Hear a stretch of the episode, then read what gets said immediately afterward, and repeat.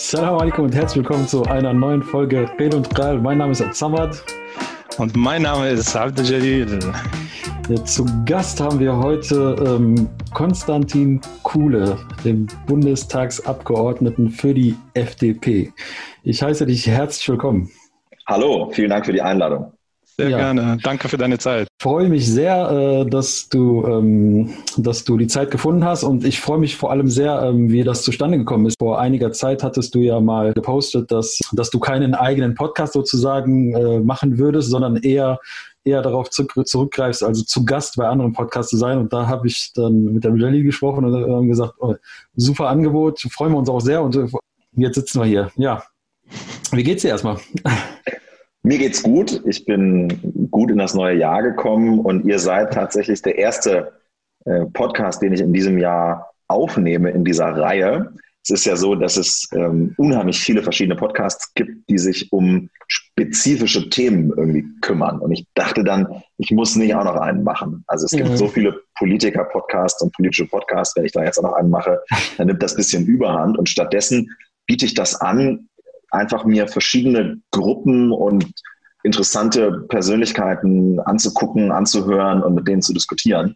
Und es sind so spannende Angebote gekommen, dass ich wirklich ähm, jetzt fast jede Woche irgendwie einen aufnehmen kann. Also der Plan ist voll aufgegangen und ich freue mich, äh, heute hier äh, zu Gast zu sein und äh, ja, mit euch ein bisschen zu, zu sprechen. Gilt das ja. Angebot noch? Nimmst du noch Anfragen an? Sollen die Leute Ausdrücklich ja. Ah, ja, wir haben ein paar ähm, schon auf der, auf der Liste jetzt, die terminiert sind. Aber ich gehe auch noch an andere Podcasts, klar, warum nicht? Also Sehr gut. spannend. Also Leute, falls ihr mit ihm sprechen wollt, schreibt ihn an. Absolut. Ja, vor allem sehr unkompliziert und schnell. Also es gibt gar keine Hürden oder Barrieren, die man da irgendwie, äh, irgendwie hat. Ähm, ja, bei der, bei der Vorbereitung oder die letzten Tage äh, hatte ich mal so ein bisschen geschaut, ein bisschen zu deiner Person, habe mir ein paar Sachen angeschaut, ein paar Sachen angehört und dann hatte ich gesehen, dass du in Wolfenbüttel geboren bist. Das stimmt. Ja. Das ist so, in der Nähe von Braunschweig. Genau. Ja, ich, äh, ich habe ich hab tatsächlich mal anderthalb Jahre dort gearbeitet. Ach, witzig, wo denn? Ja, äh, das ist eine, ein Chemieunternehmen, also das war damals zu der Zeit, ich glaube, das gibt es gar nicht mehr vor Ort. Das hat, glaube ich, auch immer wieder gewechselt und ähm, war aber eine interessante Zeit. Also schöne Stadt. Ja, ich kann mich gar nicht mehr so gut an die Zeit in Wolfenbüttel erinnern, weil ich bin da 1989 geboren und ähm, habe dann da gelebt, bis ich sieben Jahre alt war. Mhm. Und, äh, die Familie meines Vaters kommt aus Braunschweig. Okay. Und äh, der ist dann nach Braunschweig gependelt. Meine Mutter hat in, in Wolfenbüttel äh, gearbeitet. Und als sie dann einen neuen Job äh, bekommen hat, da sind wir in die Nähe von Göttingen gezogen, wo ich jetzt auch wohne. Ja. Also das, das ah, ist sozusagen äh, die Geschichte. Und zwischendurch habe ich aber acht Jahre in Hamburg gewohnt. Also ähm, so an verschiedenen Ecken von Niedersachsen und, und Norddeutschland, da, da bin ich zu Hause. Lebst du nicht in Berlin? Also aufgrund deiner. Ja, also es ist so, dass wir, wir Abgeordneten, die wir im Bundestag sind, in der Regel zwei Wohnsitze haben. Unser, unser Hauptwohnsitz, da wo wir, wo wir äh, verwurzelt sind, wo unsere, unsere Familien äh, wohnen. Auch meine Mutter beispielsweise wohnt, wohnt noch in Südniedersachsen. Das ist in der Regel so die Region, aus der man kommt. Und bei mir mhm. ist es eben so, dass mein, mein Hauptwohnsitz in, äh, in Göttingen ist, ähm, einer äh, wunderschönen Stadt in Südniedersachsen, etwas mehr als 100.000 Einwohner, ähm, gute Uni und äh, immer mit offenen Armen und, und willkommen an Leute, die, die da irgendwie hinziehen wollen oder Zeit verbringen wollen. Also kommt alle gerne nach Göttingen. Ähm, und äh, ja, besucht mich. also das ist, das ist, äh, ist echt ein schöner Ort. Ich fühle mich da sehr wohl. Und ähm, dann ist es so, dass 21 Wochen im Jahr der Bundestag tagt. Und äh, viele Kollegen sind in dieser Zeit dann im Hotel in Berlin. Ich habe aber auch eine Wohnung in Berlin. Also viele ja. haben eine Wohnung, viele haben, sind im Hotel. Das ist mhm. sozusagen Geschmackssache, sodass ich ja immer pendele eigentlich zwischen Göttingen und äh, Berlin und auch ziemlich viel in Hannover bin. Das sind so die Orte, an denen ich mich meistens aufhalte. Aber das ist eigentlich immer so. Also man ist, man ist immer viel unterwegs als, als Politiker. Das ist so der Sinn der Sache. Sehr interessant. Das ist, glaube ich, auch so ein interessanter Punkt, weil so als Nicht-Politiker oder so, sag ich mal, als Otto-Normalverbraucher in der Hinsicht, ähm, hat man da irgendwie sehr wenig Einsicht, so wie das Politikerleben ist. Ähm, das also, stimmt das fällt mir auch immer wieder auf, äh, selbst in der eigenen Familie. Also wenn ich irgendwie zum Beispiel mit äh, meinen Onkels spreche aus Braunschweig, mhm. ja, ähm, äh, oder Cousins, Cousinen, die, die fragen mich dann auch, ob ich die ganze Zeit in Berlin bin und sind dann immer ganz überrascht, ähm, dass ich ständig an irgendwelchen Orten in Niedersachsen unterwegs bin. Aber der Sinn unserer äh, Kalender ist eigentlich, dass wir mindestens die Hälfte der Zeit äh, draußen bei den Menschen unterwegs sind und dass wir mhm. ähm, an verschiedenen Orten einfach äh, uns mit Leuten unterhalten und auch äh, deren, deren Fragen beantworten oder deren Beschwerden entgegennehmen. Und äh, ich bin zum Beispiel auch Generalsekretär der FDP in Niedersachsen und das bedeutet, dass ich äh, ja eigentlich im ganzen Bundesland immer unterwegs bin und verschiedene ähm, Orte besuche. Und äh, zumindest war das vor der Corona-Pandemie so, äh, dann eben auch einfach sehr viel, sehr viel unterwegs bin. Und jetzt ist es gerade ein bisschen weniger, also jetzt das Reisen sehr sehr äh, eingeschränkt, aber ich muss auch sagen, es fehlt mir total. Also mhm. ich, ich ähm, vermisse dieses, dieses Rumreisen momentan echt. Ja, glaube ich. Also ich glaube, das fehlt uns allen irgendwie ein bisschen. aber da müssen wir halt ähm, irgendwie gerade durch und irgendwie hört man ja. ja aktuell, dass es auch nicht wirklich besser geworden ist. Hoffen wir, dass wir mit dem Thema Impfstoff etc. da irgendwie bald Besserungen sehen und ähm, ja wieder vielleicht uns oder unser, unsere Bewegungsradius dann mit der Zeit wieder immer größer werden darf. Ich glaube, das wird uns alle sehr freuen. Ähm, ja, also das zu dem Thema, das passt auch sehr gut zu einem Thema, mit dem wir halt mit dir reden wollten. Und äh, das wäre halt ähm, die Politikverdrossenheit beziehungsweise ähm, der sehr niedrige äh, Impact, den man hat, so als Laie, so wie wir. Ich würde mich da auch dazu zählen. Also ich kriege da, obwohl ich noch eigentlich zu den Menschen gehört, gehöre, die irgendwie Politik interessiert sind. Dennoch ähm, ist das schon ein sehr proaktives Verhalten, um da irgendwie mal einen Durchblick zu kriegen bei vielen mhm. Themen. Ähm, ja, das, das kann ich bestätigen. Das geht vielen Menschen so, dass sie dieses äh, Gefühl haben. Und ich erlebe immer, wenn ich mich mit Menschen über Politik unterhalte, äh, dass sie zwei Sachen eigentlich dazu sagen. Und das eine ist, ich habe keine Ahnung. Und das zweite ist, ich habe keine Zeit. genau. Und ähm, zumindest bei dem zweiten äh, lohnt es sich auch im Moment darüber nachzudenken. Ähm, mhm. Denn wenn man parallel, wenn man in der Ausbildung ist und vielleicht parallel noch Geld verdienen muss, ja, wenn man es irgendwie nicht selber finanzieren kann, ähm, wenn man eine Familie hat, ähm, wenn man irgendwie für Kinder Verantwortung trägt, vielleicht für einen eigenen Betrieb Verantwortung trägt, dann wird es für viele Menschen zeitlich echt eng, sich mhm. auch noch zusätzlich mit Politik zu beschäftigen, sodass ich das respektiere, wenn Menschen sich nicht den ganzen Tag mit Politik beschäftigen. Das muss man auch nicht. Es ist aber wichtig zu begreifen, dass jeder Mensch in Deutschland, der die deutsche Staatsangehörigkeit hat, ähm, bei den Wahlen ja dasselbe Stimmrecht hat. Mhm. Und das bedeutet, dass jemand, der den ganzen Tag Politik macht, am Ende genauso viel Stimm Recht hat bei einer Wahl, wie jemand, der sich noch überhaupt nie mit Politik auseinandergesetzt hat. Mhm. Und ich glaube, das ist ganz wichtig zu verstehen, dass mehr immer geht. Man kann mehr lesen, mehr Veranstaltungen besuchen, sich mehr äh, Podcasts anhören über Politik oder Videos angucken. Ja, es gibt, ja, es gibt hunderttausend Sachen, die man sich da reinziehen kann, die sich auch widersprechen und wo es viele Diskussionen gibt. Aber am Ende leben wir glücklicherweise in einem Land, wo, wo am, an der Wahlurne erstmal alle gleich viel zu sagen haben. Und das ist ganz wichtig. Und deswegen ist es sozusagen für das, für das eigene Wahlverhalten erstmal auch nicht wichtig, ob man irgendwie so viel Zeit hat, ähm, sich mit jeder Partei mal zwei Stunden unterhalten zu haben, um dann zu wissen, welche man wählt. Und bei der Ahnung ist es ja genauso. Es mhm. gibt äh, Menschen, die ähm, sind wenigstens so ehrlich und sagen, ähm, dass sie sich mit einem Thema noch nicht hinreichend beschäftigt haben. Aber es gibt auch sehr viele Menschen in Deutschland, die sind davon überzeugt, sie hätten sich hinreichend mit einem Thema beschäftigt und sagen dann, ich kenne mich total super aus. Die kennen sich aber gar nicht super aus. Ja, mies und die Frage, weiß man genug? Ja, genau. Also die Frage, weiß man genug über ein Thema? Das richtet sich natürlich immer auch nach den eigenen Maßstäben. Und jeder von uns hat bestimmte Bedürfnisse im Arbeitsleben, in der Ausbildung, in der Qualifikation, in der Familie. Jeder hat irgendwelche Meinungen. Und ähm, Politik ist einfach nur der Ort, an dem wir mit anderen Menschen darüber Regeln finden, mhm. wie wir in diesem Land leben wollen. Und es, ich wünsche mir, dass da mehr Menschen mitmachen. Und ähm, ich glaube, es wäre ein großes Geschenk, wenn, wenn mehr Menschen mitmachen. Und dafür müssen aber, glaube ich, wir als Politik offener sein. Und gleichzeitig müssen auch Menschen sich, glaube ich, in, in der Lage fühlen oder müssen sich auch auf uns einlassen bin da bei dir. Ich beobachte, ich beobachte allerdings, dass ähm, viele, also auch in meinem Umfeld beobachte ich, dass viele das irgendwie nicht verstehen. Also ich sehe, ich sehe, also ich, ich setze mich damit auseinander. Ich verbringe wirklich viel Zeit. Ich lese täglich, ich gucke mir Sachen an, ich versuche Zusammenhänge irgendwie auch zu verstehen. Aber bei vielen ist das so, die, die verstehen das einfach nicht mehr. Die seh, äh, und wenn ich mich, wenn ich so ein bisschen tiefer in die Materie gehe, dann sehe ich auch so manchmal so, wenn ich zum, wenn ich zum Beispiel, ich könnte nie so einen Gesetzesentwurf lesen. Also das ist, ich glaube, das ist auch nicht Ziel der ganzen Sache. Ich denke mal, die Aufgabe ist ja dann auch so nicht nur von Politik, auch von von Medien so, das so gut wie möglich zu übertragen in die in so eine Verständlichkeitsform, so dass so dass der einfache Otto Normalverbraucher so das auch versteht. Ich sehe aber ich sehe aber, dass die Leute das nicht verstehen und die Leute, und dann sehe ich halt wieder auf der anderen Seite Leute, die das ausnutzen, die dann halt Sachen verkürzt drüber bringen, die dann Sachen ähm, aus dem Kontext äh, reißen. Aus dem Kontext reißen, nicht gezielt. Und, und ich sehe zum Beispiel bei dir, bei dir sehe ich, ich finde ich finde das super, dass du auch so, du bist viel unterwegs, du bist offen, du bringst das auch verständlich rüber. Ähm, was, was bei an, was ich woanders nicht sehe.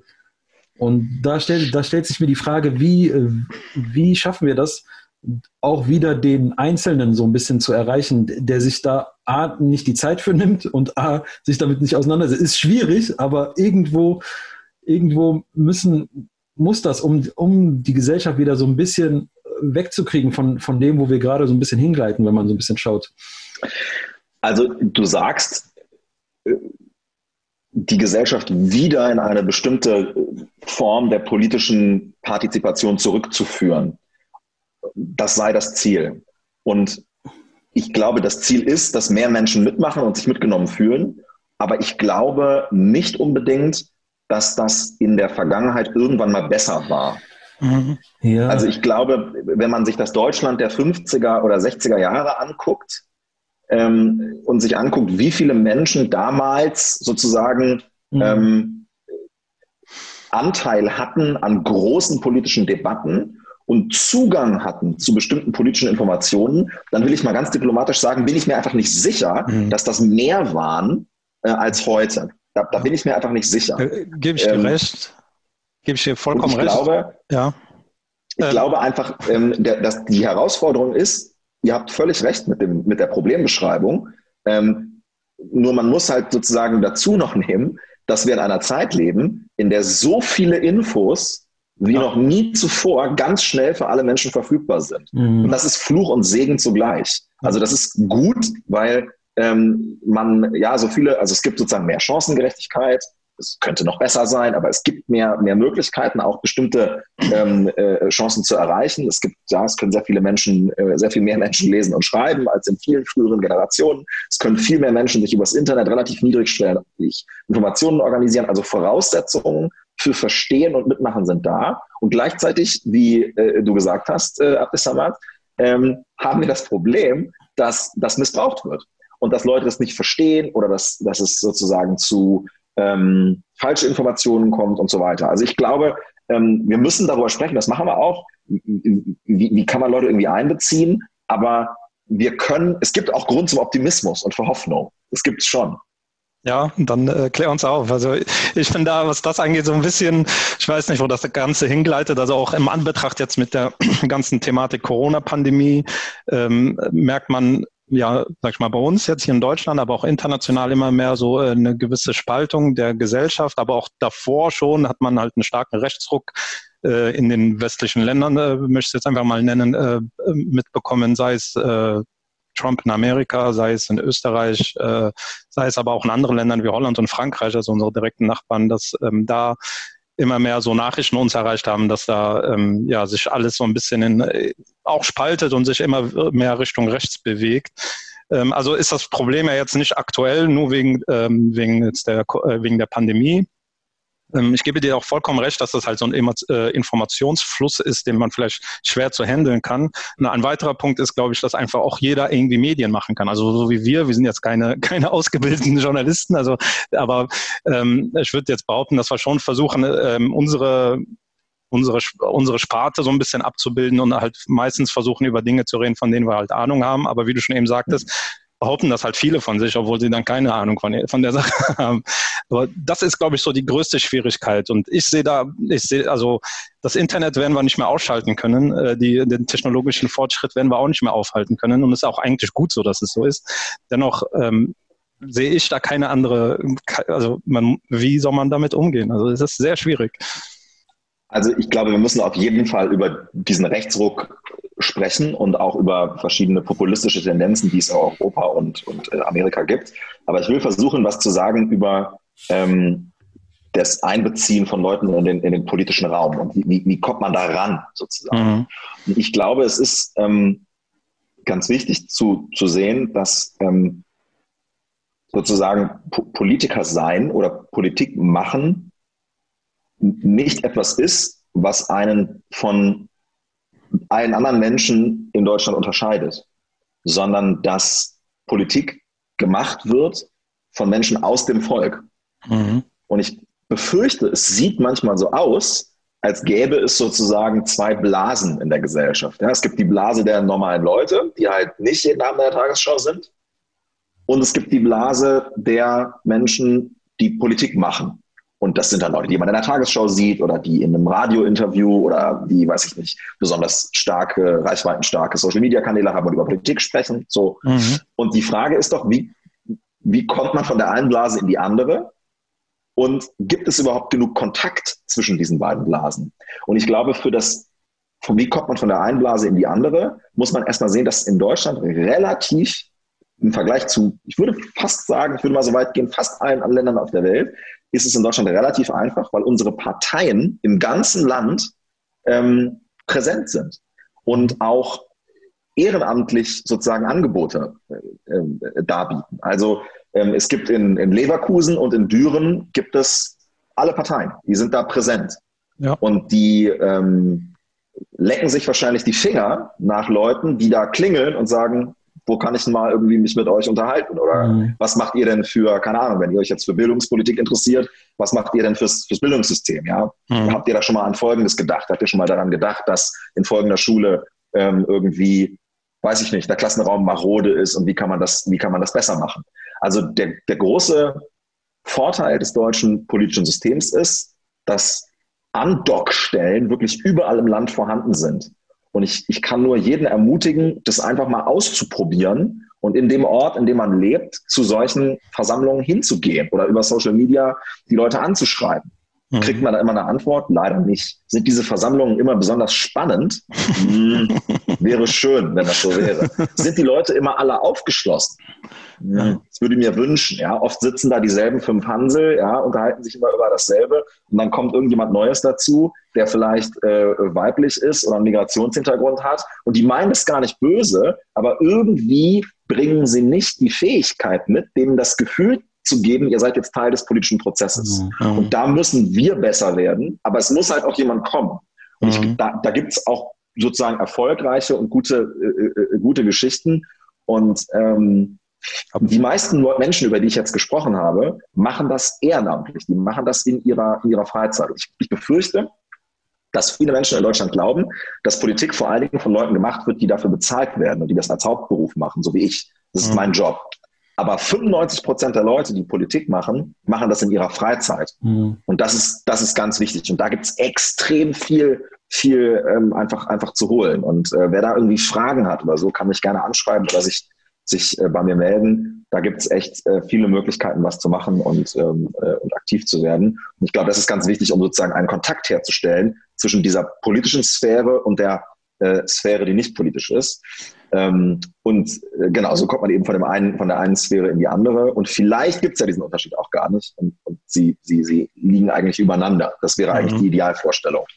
Ja, du, du hast einen sehr wichtigen Punkt ähm, angemerkt, und zwar dass äh, wenn man jetzt in so eine, in so ein, jetzt sag mal hier in Düren oder in Leverkusen oder wo auch immer in Deutschland, ähm, man in irgendein äh, Parteibüro klopfen würde und sagen, hier, da bin ich, äh, was können wir tun?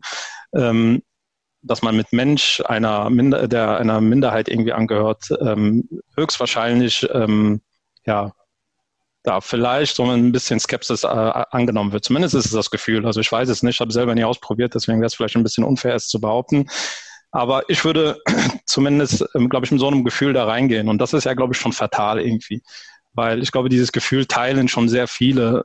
Wenn ich jetzt so in meinem Umfeld so fragen würde, glaube ich, würden mir sehr viele Menschen da äh, unbegründet vielleicht, man weiß es nicht, aber das Gefühl ist da und das ist auch irgendwo hergekommen. Ähm, und das ist, glaube ich, halt auch so ein Punkt, wo man wo man die Partizipation an der Politik vielleicht dann doch, sag ich mal, als Mensch, der einer Minderheit angehört, sei es, dass man vielleicht äh, einen Migrationshintergrund hat oder irgendeine andere äh, sexuelle äh, Orientierung als der Mainstream oder sonst irgendwas, ähm, dass man da vielleicht mit ein bisschen, ähm, dass da ein bisschen so die Motivation fehlt, weil man vielleicht Barrieren irgendwie fürchtet. Ähm, ja, also das, das, du hast völlig recht. Das Problem ist, dass die Menschen, die in Deutschland zu einem sehr großen Teil Politik machen, ähm, sich zu ähnlich sind. So, und das liegt sozusagen, das ist ein Prozess, der sich selber immer weiterentwickelt. Ähm, die Parteien sind in ihrer Struktur auf der lokalen Ebene ein, ein bisschen, würde ich sagen, nach meiner Wahrnehmung, ähm, ein bisschen älter als sozusagen der Durchschnitt. Wahrscheinlich mhm. gar nicht so viel älter als der Durchschnitt, aber jedenfalls geprägt eher von älteren, älteren Leuten. Und wenn man dann als junger Mensch ja, ähm, dahin kommt, dann stellt sich die Frage, habe ich Lust, in so einem Umfeld jetzt meine Freizeit zu verbringen? Oder habe ich nicht lieber Lust, irgendwie was mit anderen jungen Menschen zu machen? So, das hat dann noch nichts mit, mit Migrationshintergrund oder Geschlecht oder so zu tun, sondern ist dann das Alter. Dann ist mhm. die Frage, was, ähm, ja, was, was machen die da so?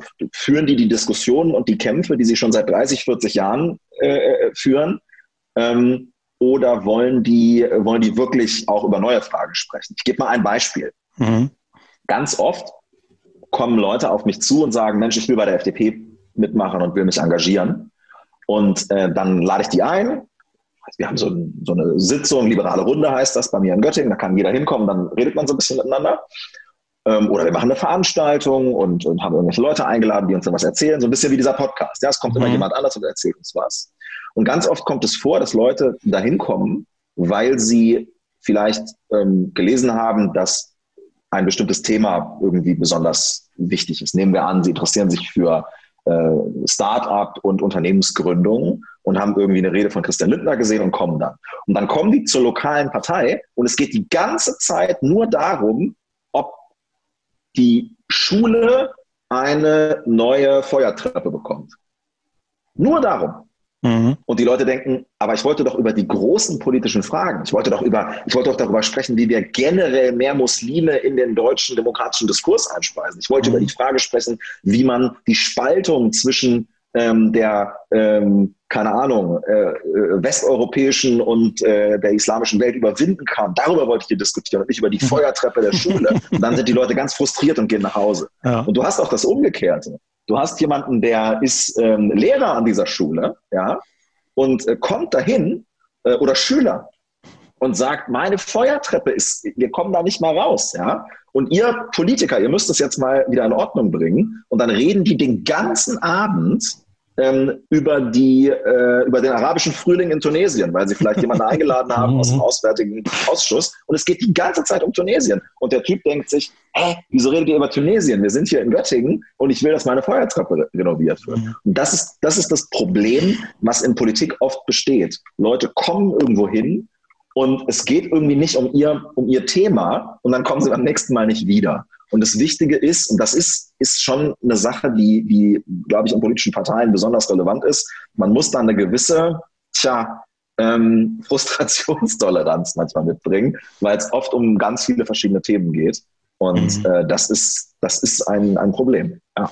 Ich glaube, äh, ein, ein Thema ist auch, dass man halt das zwei Blickwinkel irgendwie betrachten muss, dass man einmal natürlich vor der eigenen Tür kehren muss, also so Sachen wie äh, die, Grund, die Schule nebenan, äh, der fehlt eine Feuertreppe, das äh, betrifft so im Endeffekt der, den Gesellschaftskreis in der Stadt oder in dem Bezirk, wo man wohnt. Aber ähm, es gibt halt auch andere Themen, die, wo man sich halt genauso involvieren kann. Ich glaube, wenn man sich von nur, nur eins von beiden raussucht und sagt, mich interessiert nur die internationale Politik, beziehungsweise mich interessiert nur die lokale Politik, ähm, dann denke ich, muss man tatsächlich äh, einen, einen hohen, hohen Frustrationsgrad mitbringen.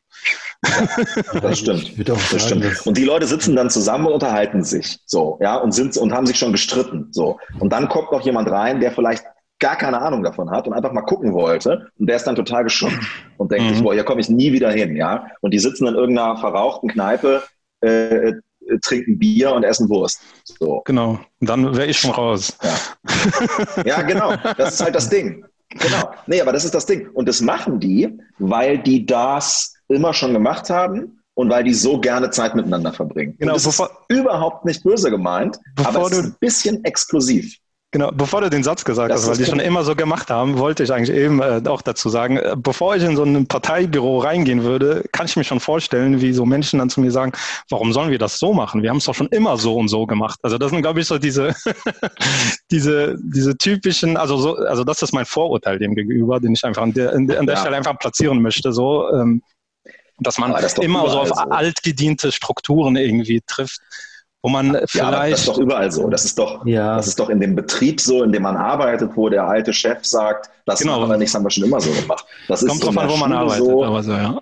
Immer. Das, denke, ist, das ist die Struggle, die wir alle zu, zu kämpfen haben. Ja. Ich denke auch, dass das Prozesse sind, die sich mit der Zeit auch geben werden. Also ich glaube, wir sind gerade in so einem Übergang, also in so einem Übergang, wo die Gesellschaft, die momentan existiert, auch irgendwann äh, dahin kommt, dass sie, äh, dass sie auch so dargestellt wird. Wenn, wenn ich jetzt so in die Verteilung des Bundestags sehe, dann, dann sehe ich auch wirklich, dann sehe ich nicht das, was ich jetzt so auf der Straße sehen würde oder vielleicht auf Teilen in den, in meiner Community auf der Straße sehen würde. Und ich denke, ich denke, da kommen, da kommen wir irgendwann hin.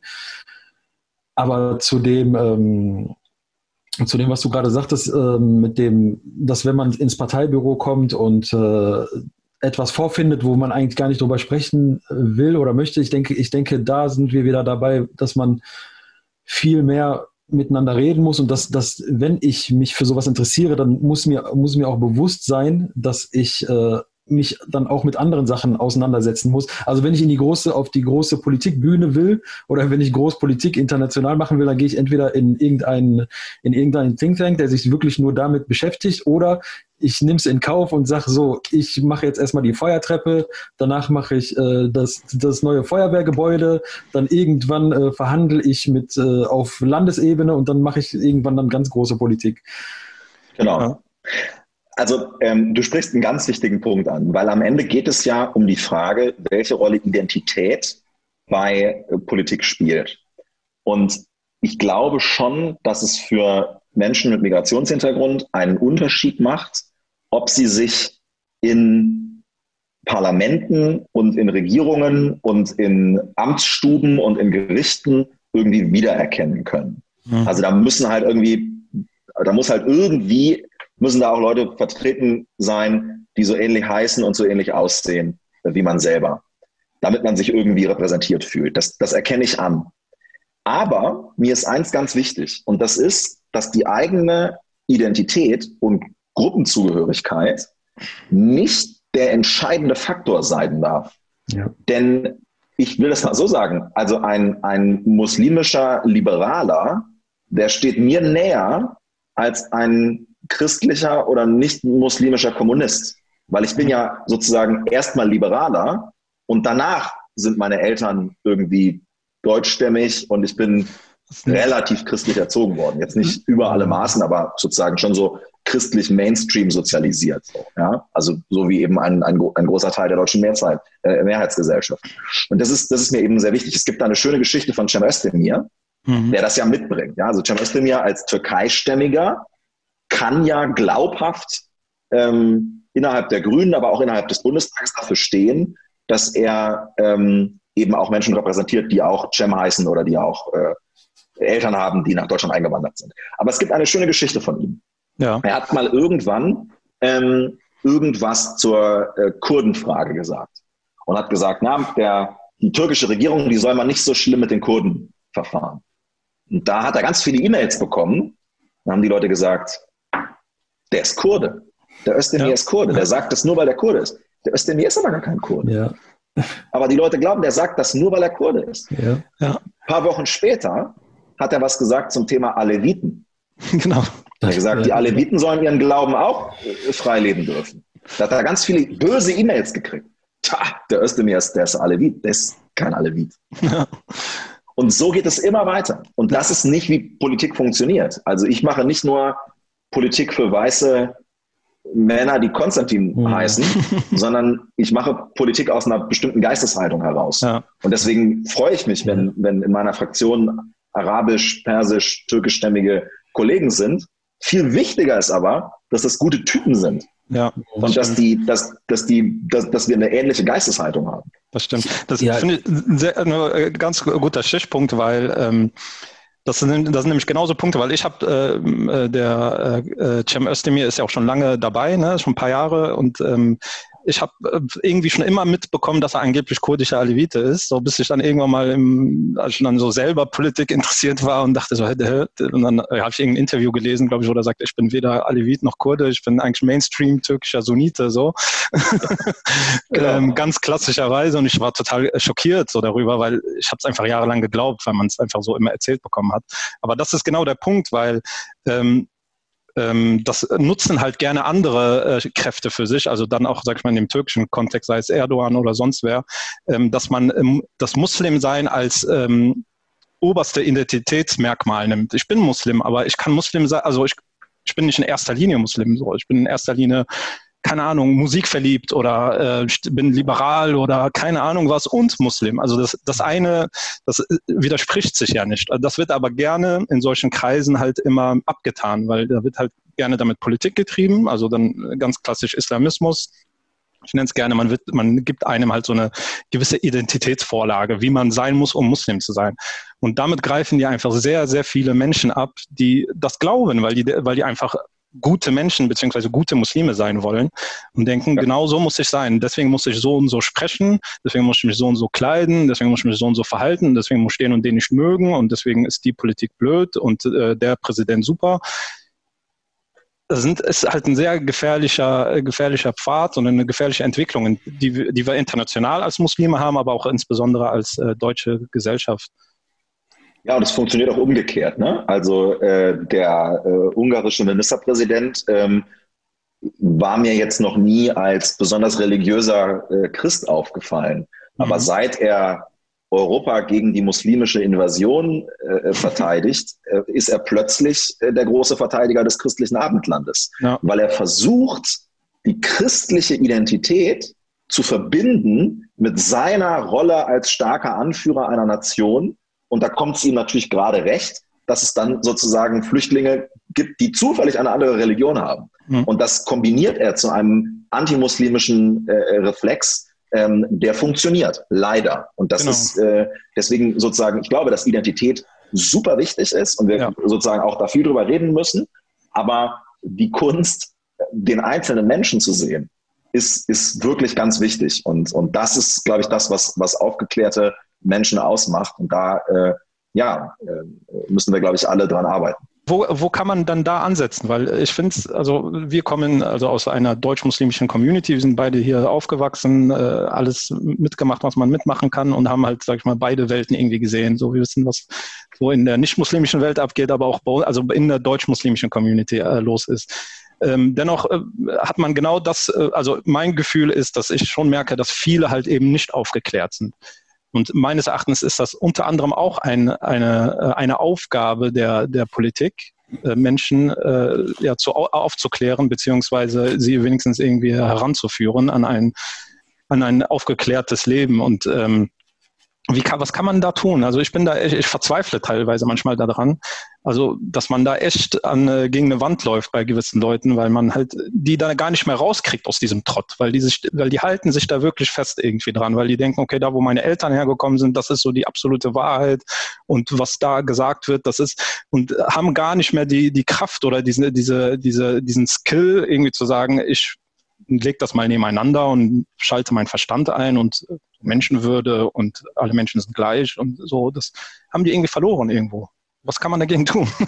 also mir fallen spontan zwei Sachen ein, die, die mir, glaube ich, irgendwie wirklich wichtig sind. Das, das erste ist, dass wir sozusagen in der deutschen Gesellschaft ähm, akzeptieren müssen, in, in jeder Hinsicht, dass, nehmen wir mal das Beispiel Muslime, dass ob was jetzt der Islam nennt oder Muslime, ist mir egal, aber dass es langfristig sehr viele deutsche Muslime geben wird. Und dass das keine Frage ist, die zur Disposition steht. Mhm. Also wir brauchen uns nicht darüber zu unterhalten, ob es in Deutschland Muslime oder den Islam gibt. Darüber brauchen mhm. wir nicht ja. zu diskutieren. Und das werden auch in 20 Jahren mehr sein als heute. Und es gibt leider in einem sehr lauten Teil äh, der deutschen Gesellschaft Applaus dafür, wenn man politische Forderungen formuliert, die sich das quasi hinwegwünschen. Also wir müssen gleich auch nochmal sprechen, nur als kurze, als kurze Merkposten für gleich, ähm, dass es, wenn es um äh, Islamophobie in Deutschland äh, geht, dass es ja oft sozusagen nur darum geht, dass Leute ähm, diskriminiert werden, die heißen oder aussehen wie Muslime. Genau. Ähm, das ist ja, ist ja eine, eine ganz spannende Sache. Aber ähm, wenn beispielsweise in einer Zeitung steht, ähm, jetzt ist in einer Berliner Grundschule sind schon 80 Prozent der Kinder mit Migrationshintergrund. Und dann sagt man schon, ja, das ist ja schrecklich. Was soll man denn jetzt machen? Ja, und dann verzweifelt man schon. Aber was ist das für eine Herangehensweise an Politik? Also die Kinder in dieser Schule, das sind Deutsche. können ja nichts dafür. und die sind, also Deutsche sind sie sowieso, ja, aber die sozusagen, die können nichts ja. dafür und die sind ja da. Ja. Also was machen wir jetzt? Was, auch, was ist der Plan? Auch und das muss man sozusagen, das muss die, ja? Ganz, ganz, also man sagt 80 Prozent Migrationshintergrund, was ja. vielleicht statistisch stimmt, aber das heißt nicht gleich, dass 80 Prozent Muslime sind. Also man, man, man sieht, man, aber so vor. genau, man sieht 80 Prozent Menschen, die so wie ich aussehen, ja, was ja nicht stimmt.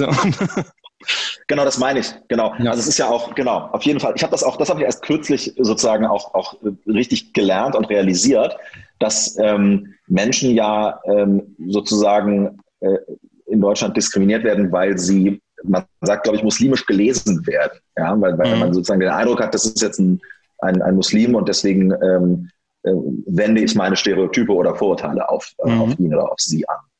Ähm, genau, also das, da muss, glaube ich, einfach die deutsche Gesellschaft akzeptieren. Langfristig gibt es in Deutschland viele Muslime. So, das ist erstmal eine, eine Bedingung. Und dann kann man über alles, dann muss man über alles mhm. diskutieren. Und zweitens, rück, also in die andere Richtung, ähm, müssen aber auch diese muslimischen Communities akzeptieren, dass sie hier in Deutschland sind und dass sie Deutsche sind und dass sie hier immer bleiben werden und ihre Kinder und Enkel erst recht. Es gibt ein ganz tolles Buch von Mehmet Daimagüler, den ich übrigens auch als Gast sehr empfehlen kann, mhm. ähm, aus Siegen. Ähm, mhm. Und ähm, Mehmet schreibt von einem äh, beiderseitigen Missverständnis.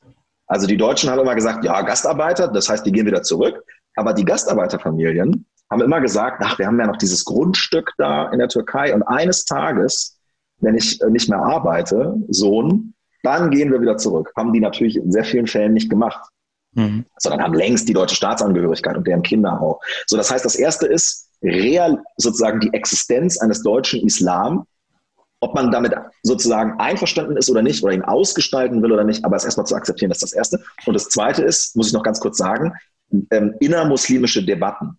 Super wichtig, weil das geeignet ist, sich ähm, einerseits über die eigenen Diskussionen, über die eigene Identität äh, klar zu werden, aber auch, ähm, ich sag mal, äh, sich vorzubereiten auf Debatten, die natürlich innerhalb ähm, der, der deutschen Gesellschaft einfach stattfinden. Also wenn man sich anschaut, wie viele verschiedene jüdische und christliche Verbände, Kirchen, Organisationen es gibt, die ganz viel miteinander diskutieren und das auch öffentlich tun, dann ist das ja nichts Schlechtes, sondern es trägt zur Sichtbarkeit und Souveränität solcher Religionsgemeinschaften bei. Und deswegen ist es gut, wenn Muslime in Deutschland auf Deutsch wahrnehmbar miteinander diskutieren. Und das, das brauchen wir.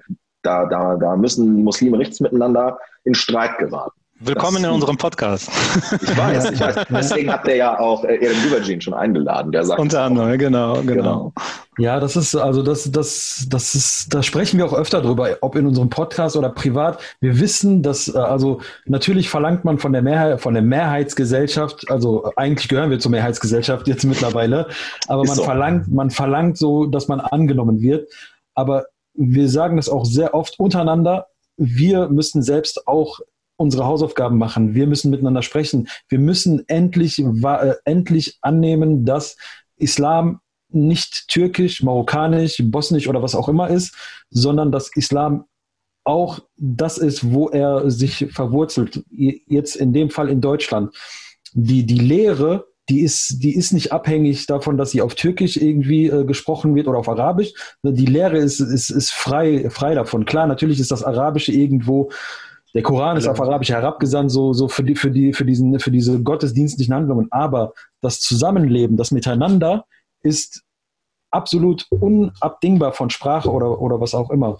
Und das müssen Muslime wirklich, äh, in ja. diese Debatten müssen Muslime sich stürzen und müssen miteinander streiten und müssen, müssen, müssen klarkommen, müssen auch dieses ganze Verkürzte, wie Jugendliche irgendwie mitgenommen werden oder davon abgehalten werden oder was, was, was in Verbänden teilweise passiert, die sich vom Ausland irgendwie noch, äh, vom Ausland noch abhängig sind. Das, das, das darf eigentlich das, nicht mehr sein. Das muss aufhören, ja.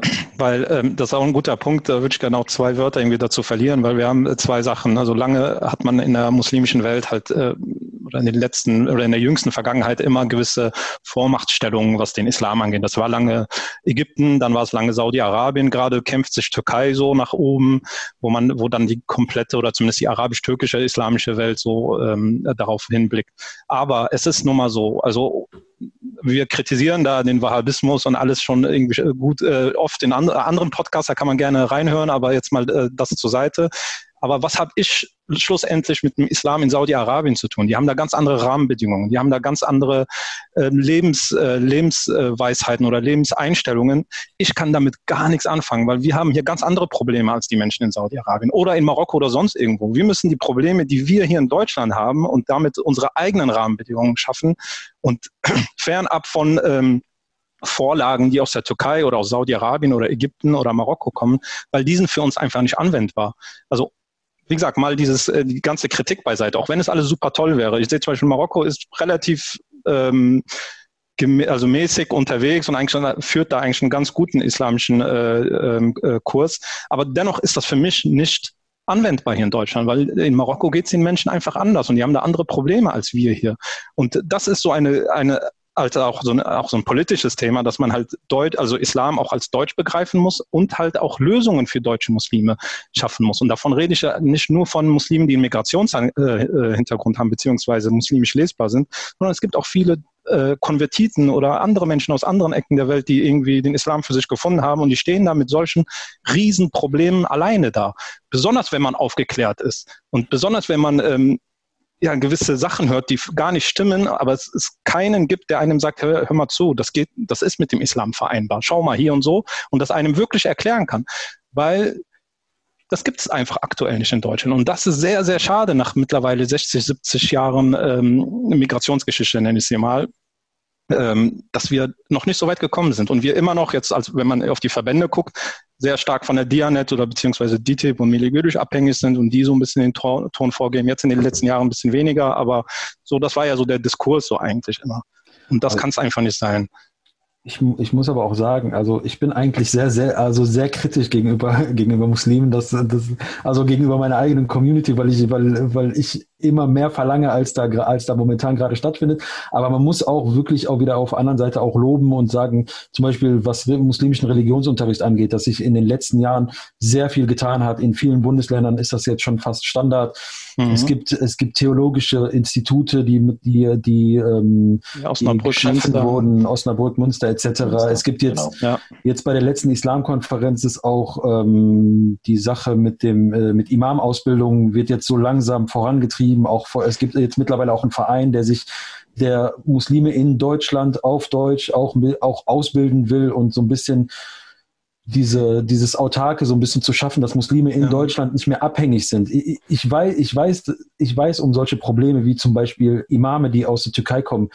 Die Gemeinden selber, die können, die können am Ende nichts dafür, weil die einfach, weil die einfach was benötigen und somit den kürzesten Weg gehen, weil es auch keine Alternativen gibt. Und aber halt solche Punkte sind, äh, also machen einen so ein bisschen optimistisch, dass wir vielleicht, dass vielleicht wir nicht mehr davon so ganz profitieren, aber vielleicht unsere Kinder dann halt vielleicht einen anderen Weg äh, leben werden oder einen anderen, einen anderen Weg gehen können.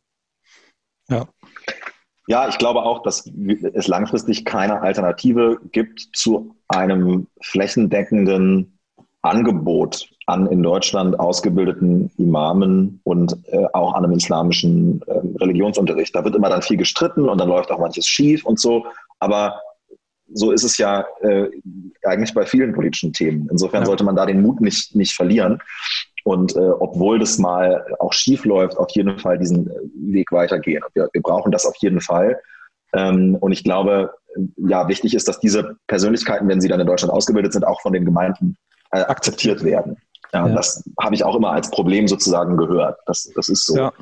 Ähm, und da gibt es natürlich große Herausforderungen. Ja, also ähm, sozusagen das Problem ist, im Grunde genommen spielt natürlich auch Sprachkompetenz bei sowas eine Rolle. Ja, wenn sozusagen mhm. ein Imam dasselbe Türkisch spricht wie seine Gemeinde, ähm, dann ist das natürlich eine große, ein, ein, ein großer Gewinn. Ja? Mhm. Ähm, und die derzeitige dass das leider momentan sehr, sehr krasse Auseinanderdriften zwischen EU und Türkei trägt halt nicht dazu bei, dass man da irgendwelche vernünftigen Programme äh, auf Augenhöhe organisieren kann, sondern das mhm. endet dann gleich immer in, in Missgunst oder in Versuchen der Einflussnahme über die von euch genannten Verbände. Das ist eine Riesenherausforderung. Und deswegen, das will ich auch sagen, ähm, weil ich, es könnte, ihr habt ja wahrscheinlich auch türkeistämmige Zuhörerinnen und Zuhörer, ja. Ähm, ja. ist, glaube ich, sozusagen muss es das langfristige Interesse sowohl der EU als auch der Türkei sein, dass man, ich sage es jetzt mal, sich vorbereitet auf die Zeit nach Erdogan. Mhm. Denn der wird nicht immer türkischer Präsident bleiben. Das ein, also für viele Menschen ist es ja ganz, ganz schlimm, sich das vorzustellen. Mhm. Aber es ist tatsächlich die Wahrheit. Ja. Ähm, und wir reden da eher über 10 als über 30 Jahre. Mhm. Und dann wird es dann muss es einen Neuanfang in den deutsch- und europäisch-türkischen Beziehungen geben, mhm. ähm, der nicht so aussehen kann, dass man sagt, wir führen jetzt die ganzen äh, alten Kämpfe weiter und driften weiter auseinander, sondern es muss dann irgendeinen Neuanfang geben, so wie auch immer der aussieht. Ja. ja. Also äh, das ist auch so eine Diskussion, die ich auch manchmal oder öfter auch mit türkischstämmigen Kollegen führe, die teilweise auch, also die teilweise pro der Politik von Erdogan sind. Äh, ich frage immer, was passiert, also diese ganzen Befugnisse, die jetzt geschaffen wurden, dass diese ganze Macht irgendwo äh, auf eine Person äh, konzentriert wird.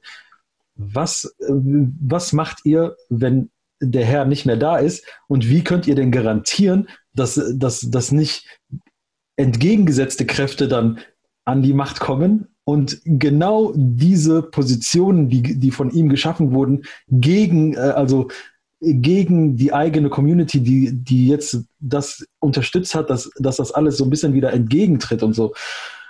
Und ich habe äh, teilweise sehr große Sorge. Also mir ist wirklich mulmig, also wenn ich, äh, wenn ich, wenn ich darüber nachdenke.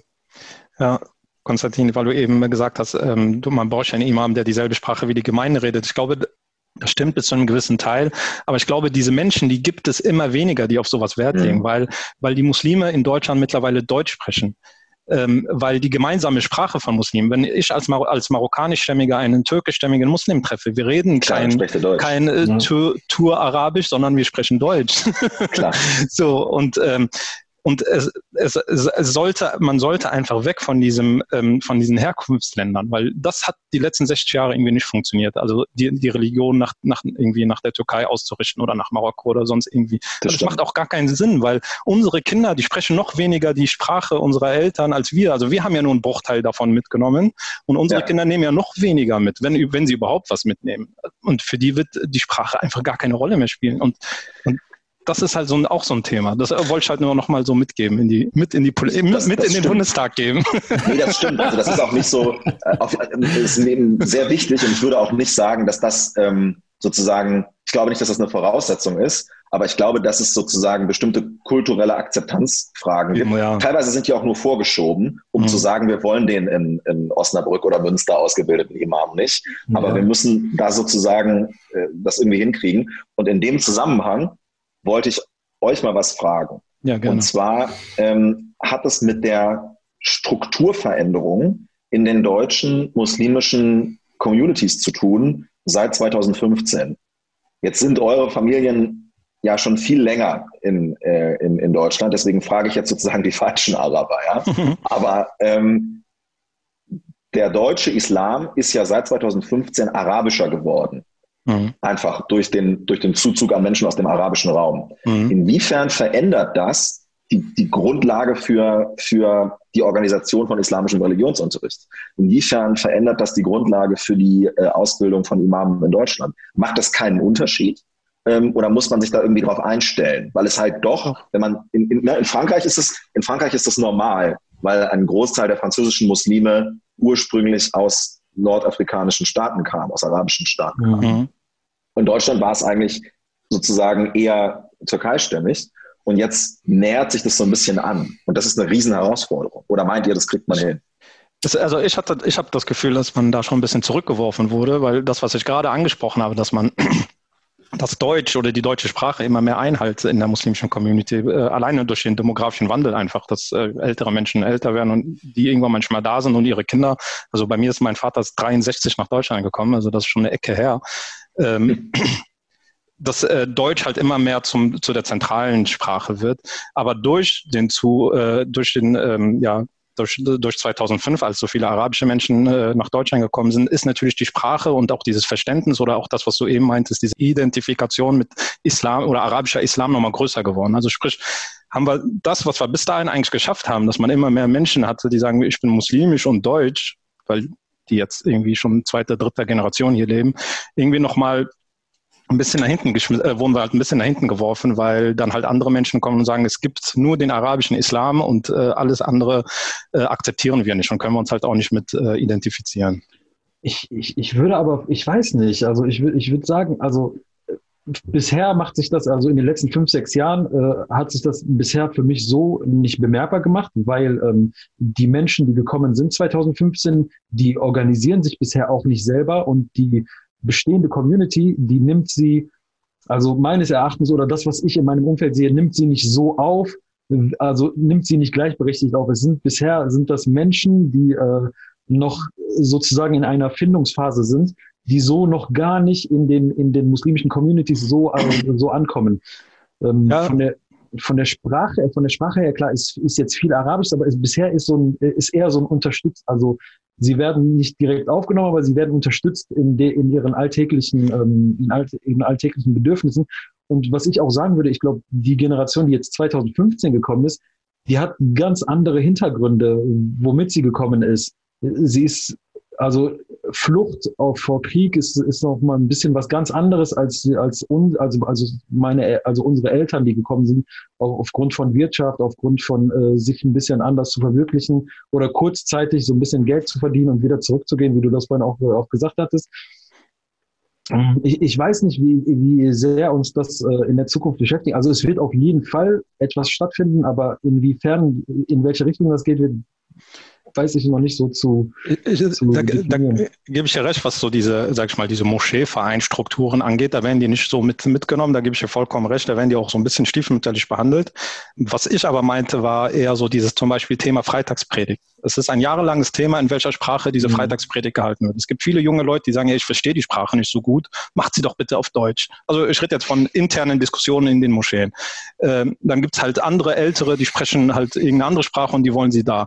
Aber dadurch, dass sich das so halt, was so der demografische Wandel mit sich bringt, so die Älteren halt nicht mehr da sind und die Jüngeren dann äh, erwachsener geworden sind und dann halt äh, dann eher so die deutsche Sprache wieder Einhalt gewonnen hat, ist, sag ich mal, dazu wieder, ist wieder eine Gruppe dazu gekommen, die natürlich die arabische Sprache natürlich sehr schätzt, weil ihnen die deutsche Sprache noch sehr viele Probleme bereitet, was ich natürlich nachvollziehen kann. Ja, ja. Ich möchte das auch gar nicht kritisieren, das muss man dann ja auch irgendwie, ähm, muss man auch irgendwie abholen und dann muss man auch irgendwie äh, den äh, Dienst äh, da anbieten. Jedoch diese Entwicklung, die wir hatten, die wurde irgendwie zum, zumindest irgendwie ein bisschen gehemmt, so mhm. weil äh, weil dann nochmal ein neuer Zustrom gekommen ist und ähm, jetzt wieder irgendwie ein bisschen zurückgeworfen ist, weil Arabisch wieder doch Thema ist. Und ich hätte mir da ein, also ja, das war halt so, weil ich mir schon sehr so einen, so einen deutschen Islam wünsche. Deswegen macht es mir da schon irgendwie so ein bisschen einfach Bedenken, wie man das so in der, in der, in der Zukunft handeln wird. Ja.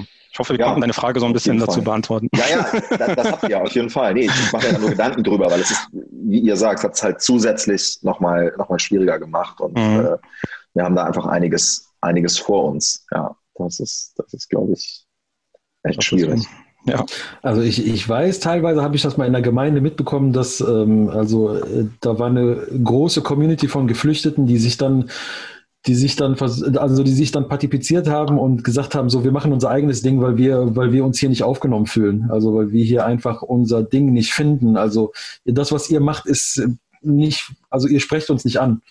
Ja. Und da, da kommt man ja auch zu Sachen, so, der, wenn's, wenn, ich weiß es jetzt nicht, wenn es eine marokkanische oder eine marokkanisch geprägte Gemeinde war, ist natürlich der marokkanische Islam äh, was total anderes als der syrische Islam. Also wenn, wenn man da, also wenn wir als marokkanisch geprägte Muslime dann irgendwie in, zu, in eine türkische Gemeinde gehen und denken so, oh, was was machen die hier so teilweise? Mhm. da, da, das haben wir vielleicht jetzt mit den Jahren gelernt, aber wenn jemand neu nach Deutschland kommt und eigentlich noch nie einen Muslim aus einer anderen Ecke der Welt irgendwie kennengelernt hat, auch wenn es Araber unter sich sind, ist das halt, gibt es ganz krasse Unterschiede, die er dann erst lernen muss, weil er da halt sowas bisher noch nicht gesehen hat. Mhm. Ja, krass. Mhm. Sehr spannend. Ich habe sehr viel geredet. Ich, ich wollte noch eine Frage wollte noch stellen, ja, gerne. Äh, die, mich, die mich immer sehr interessiert. Also ich, ich verstehe und weiß das total zu schätzen und finde es sehr, sehr gut, wie ihr den Wert des Deutschen, also der deutschen Sprache äh, äh betont als Kommunikationsmedium unter, unter deutschen Muslimen. Das äh, finde ich extrem wichtig und finde es ist, ist ein zentraler Punkt und dazu könnte man wahrscheinlich eine eigene Podcast-Folge machen. Mhm. Ähm, ich wollte aber euch trotzdem mal fragen, welche Rolle die arabische Sprache ähm, in, in, in eurem persönlichen Leben noch spielt ähm, und inwiefern wir nicht auch mal eine gesellschaftliche Debatte darüber führen müssen, ähm, wie wir in Deutschland eigentlich Fremdsprachen wahrnehmen und wertschätzen. Also ich hatte in der Schule Französisch und Englisch und Spanisch und das sind alles wunderschöne Sprachen und ich ähm, kann die auch besser oder schlechter, je nach Sprache. Ähm, aber haben wir in Deutschland eigentlich dieselbe Wertschätzung dafür, wenn ein Mensch, also ich hatte so einen, so einen arabischen Kumpel in der Schule und wir waren gleich alt und der hat auch diese ganzen anderen Sprachen gelernt, aber der konnte auch fließend Arabisch und fließend Türkisch. Mhm. Arabisch, weil er halt aus einer arabischen Familie kam und Türkisch, weil er halt ganzen türkischen Freunde hatte. Zumindest hat er mir immer erzählt, er könnte Türkisch. Ob das stimmt, weiß ich natürlich nicht. aber ich habe den immer so bewundert dafür, dass mhm. er ja ähm, obwohl wir gleich alt sind und in, dem gleichen, in der gleichen Gegend aufgewachsen sind, dass der sozusagen automatisch zwei Sprachen mehr kann als ich. Mhm. Und das ist ein, ich finde es toll. Also ich finde es ähm, ist halt eine, ja, eine, eine Frage, die man irgendwie in der Gesellschaft auch ein bisschen mehr wertschätzen sollte. Also Ab, absolut, da bin ich voll bei dir. Das ist, das ist, das ist ja auch äh, pädagogisch gesehen ja auch äh, erwiesen, dass äh, Kinder, die zweisprachig aufwachsen, nochmal ganz andere Voraussetzungen mitbringen, äh, sich weiterzuentwickeln. Ich finde, ich finde es schade, dass in Deutschland die Debatte unfair geführt wird. Also ich melde mein Kind in einem zweisprachigen äh, Kindergarten an, so wo Englisch und Deutsch gesprochen wird, aber sobald ich jemanden auf Türkisch miteinander reden höre, so ist, ist absolut, äh, dann, dann, dann ist totale Unverständnis und ja, wie können die nur? Und also, dass man mit Sprachen, äh, also dass man Sprachen auch, äh, dass man vielleicht das Ara zum Beispiel das Arabische, glaube ich, ich würde mal, ich würde mal sagen, dass das Arabische ähm, äh, glaube ich, auf der, äh, wenn man so den, den, den Globus so nimmt, dass das, glaube ich, mehr gesprochen wird als das Französische. Jetzt, das ist jetzt äh, einfach mal so, äh, wenn man sieht, wie viel, wie viel Welt, wie viel Bevölkerung in arabischen Ländern und wie viel durch, durch ähm, den Islam als Verbindendes in anderen Ländern, in anderen nicht-arabischen Ländern auch nochmal Arabisch gesprochen wird, würde ich sagen, ist das von der Masse her wird das viel mehr gesprochen. Aber in Deutschland wird das so ein bisschen niedriger geschätzt, so habe ja. ich, hab ich manchmal das Gefühl, dass, dass man sagt, zum Beispiel wie gerade äh, in, es gab eine Studie in Österreich, dass äh, 52 Prozent der, äh, der Migrantenkinder äh, zu Hause ähm, zu Hause nicht, nicht Deutsch sprechen, jetzt als Beispiel. Äh, ja. Ja, das, dass das, das als negativ gesehen wird. Aber genau. wenn man sagt, dass das, äh, Engl das Englisch zu Hause gesprochen wird, so, oh, ah, Englisch. Toll. Ja. Toll. Oh, Sie bringen Ihrem Kind Französisch bei. Super. Genau. Aber genau. was, ich spreche genau Arabisch, der lernt, der lernt ja gar kein Deutsch mehr, wenn er, wenn er von klein auf Arabisch genau. Dann denkst du, ey, ich habe auch. Weil das Gehirn dann voll ist irgendwie. Genau. So sich das vor. Genau. Aber das ist dann, dann können Kinder das nicht mehr lernen. Aber es ist so, wie Abdessamad gesagt hat, ja genau umgekehrt. Also, ja. wenn man die Wahrscheinlichkeit, vernünftig Deutsch zu sprechen, steigt ja, wenn man vernünftig Türkisch oder Arabisch kann. Und umgekehrt. Ja. Ähm, und das ist diese Wertschätzung, die würde ich mir manchmal ein bisschen mehr wünschen noch in der, ja. in der, in der Gesellschaft. So, das, das, das ist, glaube ich, etwas, wo, wo ihr auch mal überlegen könnt, ob ihr mal eine Folge irgendwie dazu macht, zu dieser Frage. Ja. Und gerade in unserer Zeit, wo die Welt so immer, immer mehr zusammenrückt. Also ich weiß, ich kann jetzt, ich gehe jetzt auf ins Internet und weiß, was gerade in Australien passiert. Also so, so ich, ich, äh, ich, ich ähm, interagiere viel mehr international. Mein, mein Kaffee kommt von da, mein, mein Chatpartner äh, ist da und mein, ich schließe ein Geschäft in dem Land ab, so. Aber dann, wenn ich wieder nach Deutschland komme, so, ne, hier muss Deutsch gesprochen werden. Das geht jetzt mal gar nicht. Also Ne? Ja, ich finde auch ganz lustig, weil ähm, ich finde, wenn man Deutsch Arabisch und Englisch sprechen kann, kommt man eigentlich ganz gut durch die Welt. Also beispielsweise, ich das gehe nach Frankreich, die Franzosen sind ja auch meistens so, dass sie sich gegen andere Sprachen wehren. Also die sprechen weder Englisch noch Deutsch, aber irgendeinen Araber triffst du, ja. triffst, du, triffst du schon in Frankreich. Also wenn du durch Paris läufst, du wirst auf jeden Fall irgendeinen Marokkaner treffen.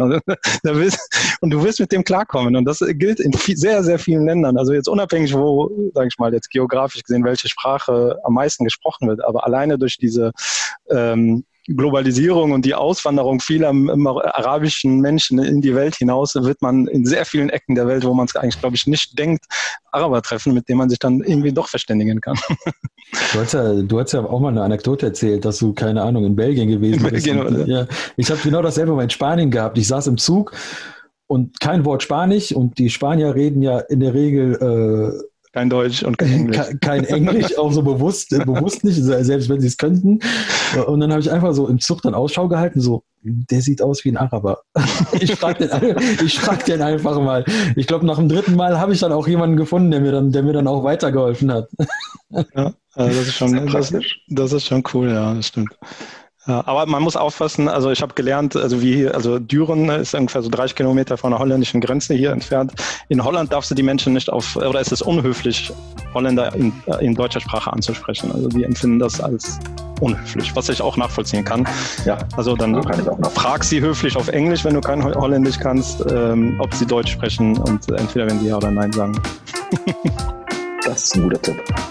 Danke für deine Zeit. Genau. Ja. Mir hat sehr viel Spaß gemacht ähm, und wir können ja auf jeden Fall in Kontakt bleiben und äh, mal gucken, wie sich die Debatte so weiterentwickelt. Ich glaube, die Themen, die wir besprochen haben, die sind auch nicht weg. Also da wird es noch viele Gelegenheiten geben, ja. äh, im Austausch zu bleiben. Äh, hat wirklich sehr viel Spaß gemacht und äh, danke auch für das Angebot. Also sehr gerne, sehr gerne. Und vielen Dank, hat wirklich sehr viel Spaß gemacht. Ja, mir auch, mir auch wirklich. Alles klar. Ja, danke schön. Alles sehr Gute. Schönes Wochenende. Auf Wiedersehen. Bis bald. Ciao, ciao. ciao. I hope that it will help you to do a better job.